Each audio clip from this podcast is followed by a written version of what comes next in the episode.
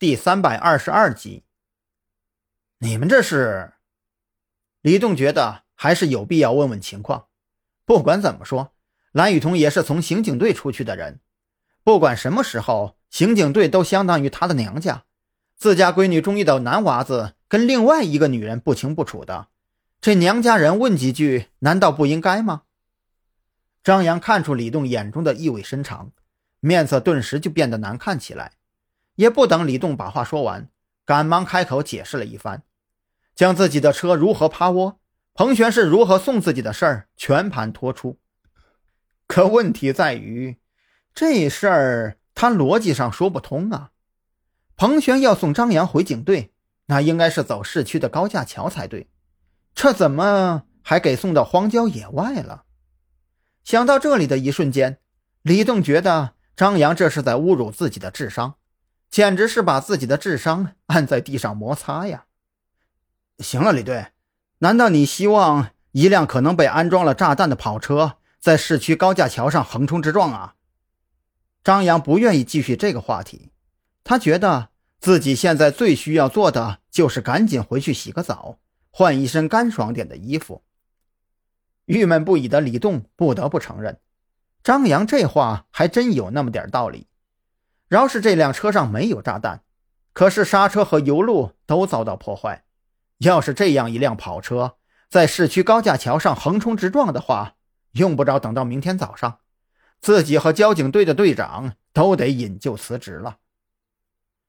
彭璇的车不能开了，李栋还算靠谱，不但给张扬二人分了一辆车，考虑到俩人这会儿都软成了面条，还给他们安排了一名警员开车，先把彭璇送回家中，这才将张扬送回了特侦局。在回特侦局的路上，那名警员不停地给张扬致以敬佩的目光，他上厕所连墙都不扶，就扶张扬，被蓝雨桐看上。还敢在外边瞎搞的真汉子啊！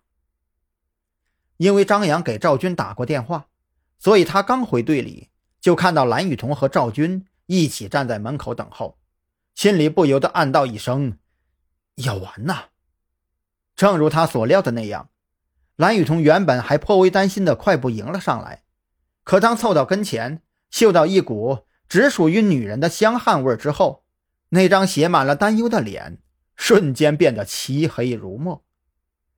张扬，你长本事了是不是？你还知不知道你是个警察呀？蓝雨桐劈头盖脸就是一顿训斥，那熟练的姿态，在赵军看来，就好像是发现了老公在外边偷腥的怨妇。不是你想的那样，你听我解释啊！张扬心里一紧，蒙头蒙脑的，下意识就要开口解释，却是忽然想起来。这不对呀，我啥都没干呢，凭什么给他解释啊？我招他惹他了？解释不需要了。蓝雨桐冷着脸转身离开，谁都没有注意到，转过身的瞬间，蓝雨桐的眼圈变得通红起来。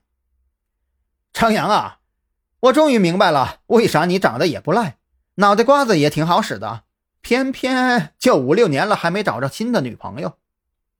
此时，王啸天摇头晃脑地看着蓝雨桐的背影，颇有些看热闹不怕事大的心态。真要我说呀，你小子这情商啊，嘿，注定要一生孤独喽。什么跟什么呀？张扬一脸懵逼，他觉得这帮人的戏也太多了点吧？难道自己想让那辆车出问题啊？还有，我自个儿都差点嗝屁了，你们这是什么态度嘛？说好的战友之间要互敬互爱呢？